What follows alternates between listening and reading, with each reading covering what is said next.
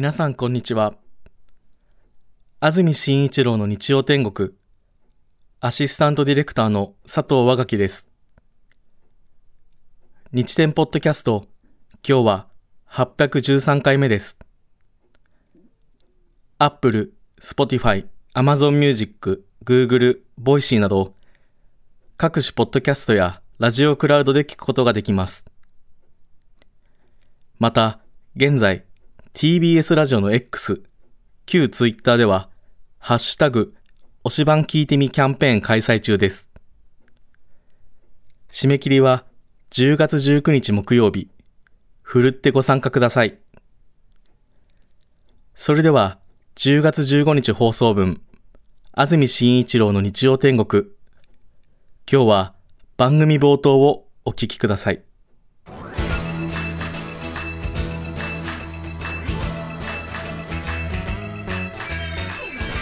安住紳一郎の日曜天国。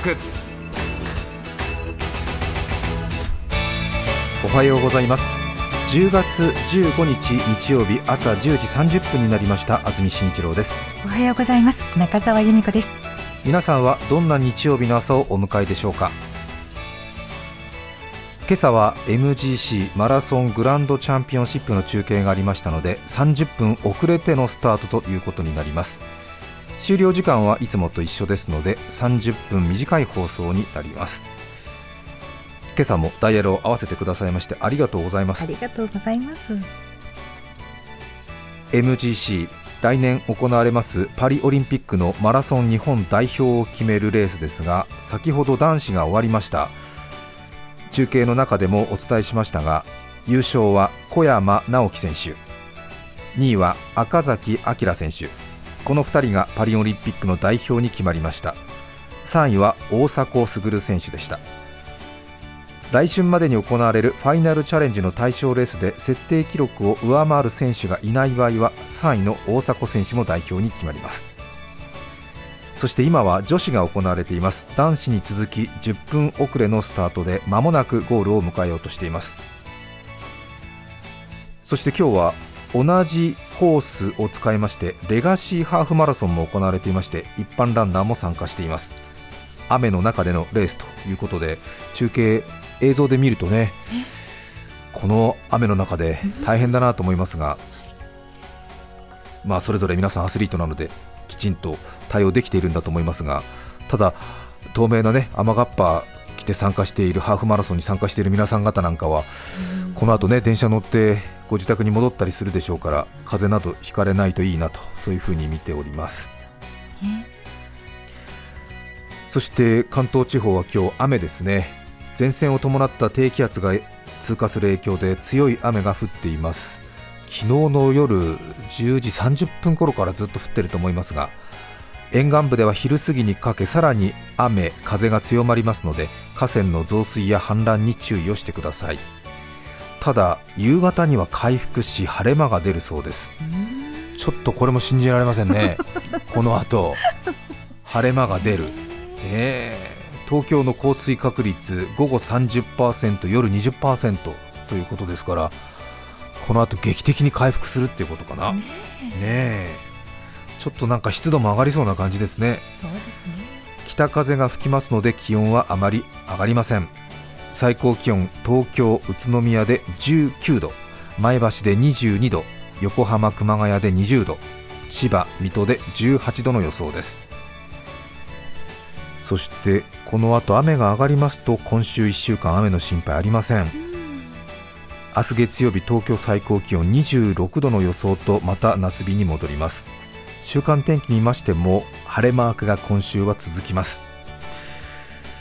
25度を超える日も23日ありそうだということですね。さて心なしか駆け足な感じが伝わっちゃってますか？なんかねすごくこうあのよくまとまった情報番組やってらっしゃる安住さんって感じになってますよね。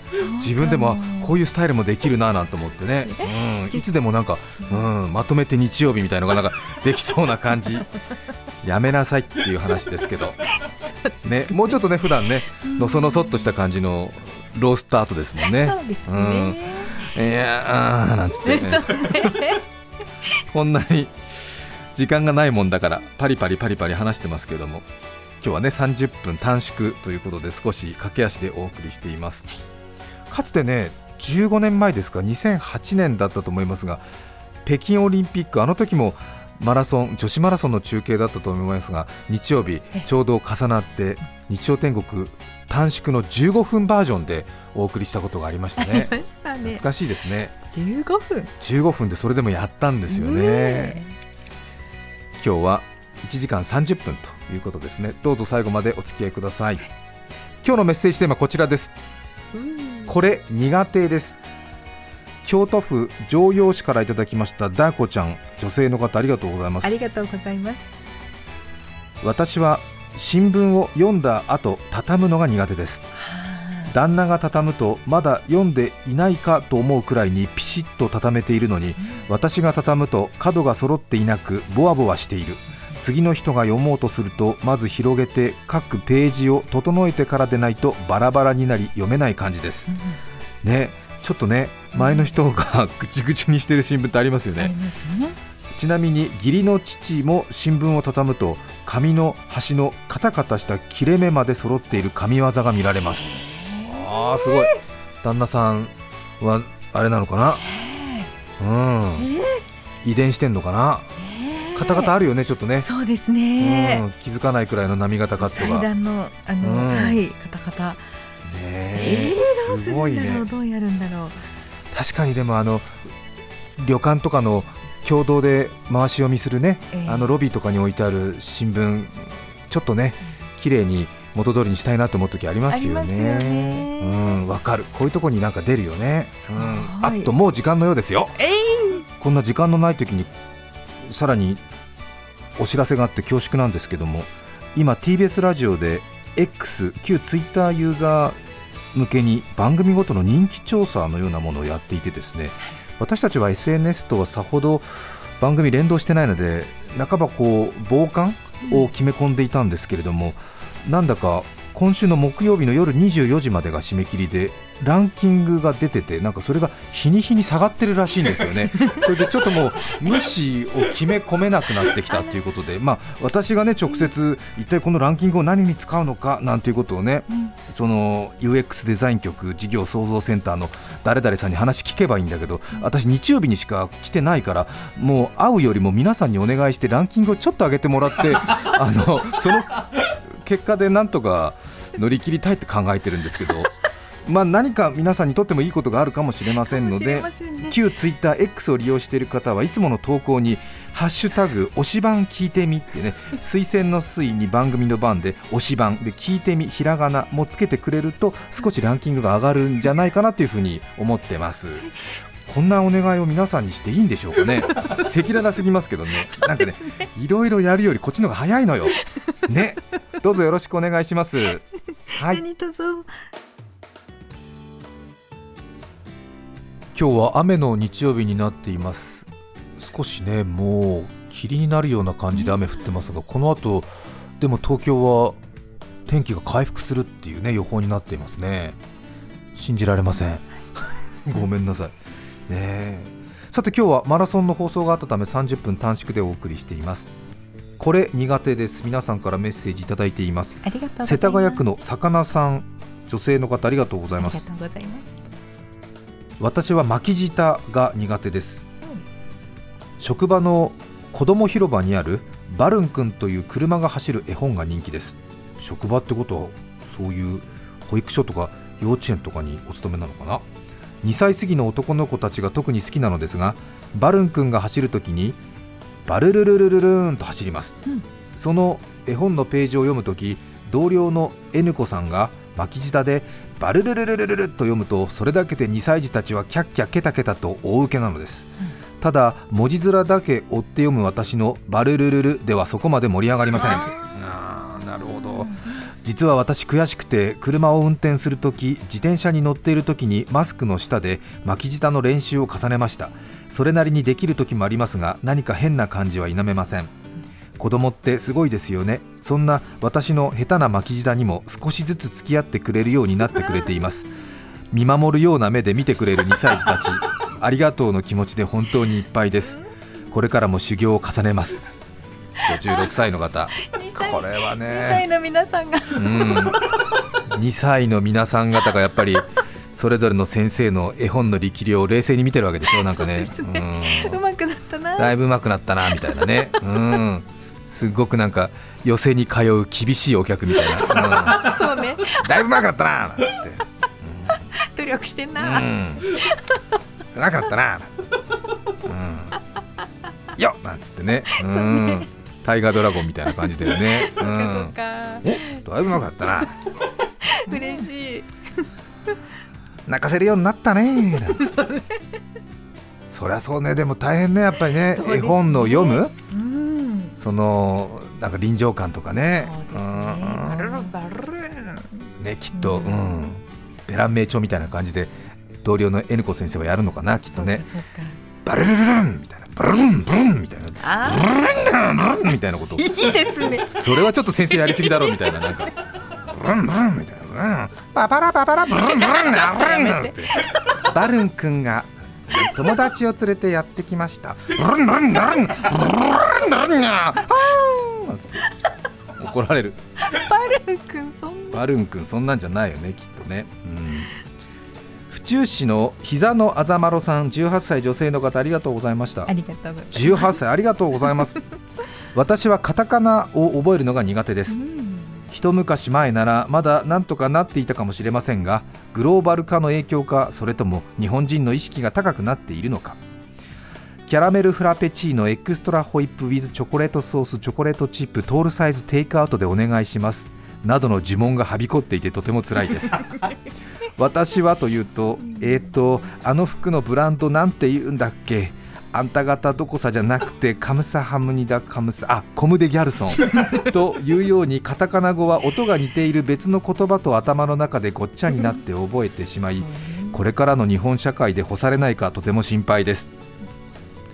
この人本当に18歳18歳？だ 書き間違えたんじゃないの？どう考えてもこれ58歳だよこれ。私もそう思った。ねえ。うん。18歳で一昔前ならなんて言わないよね、あんた方どこさなんて。言って本当そう 18? だ。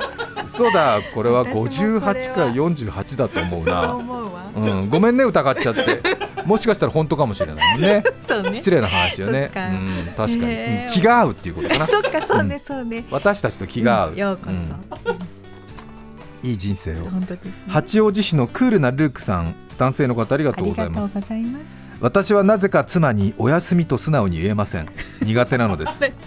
大体私は夜10時に布団に入り 妻は12時頃。当然先に寝る私がお休みと言えば良いのですが言えないのです。口から出る言葉は寝るぞ。妻ははいと答えます。朝は私が妻を起こすのではい時間だよ。起きて起きてと優しく言えるのですなぜ夜にお休みと言えず寝るぞとなるのか分かりません。うん。一度お休みと言って妻からはいおやすみなさいと返してもらいたいのですがどうもできそうもありません。という八王子の方。あねえ。ーいくつの？うん71歳。ううん。んなんかいろいろ積み重ねがあるのかな。そうなんですうん。ねなんだろう。先に寝るのが寝るときちょっと切れ気味になる人いますよね。どういうことですか？もう寝るからね。みたいな。もうなんでそんなおいつまでも起きてるの？もう寝るからね。みたいな。なるほど、うん。はい。もう寝るんだって。みたいなことね、う。ん、確かに。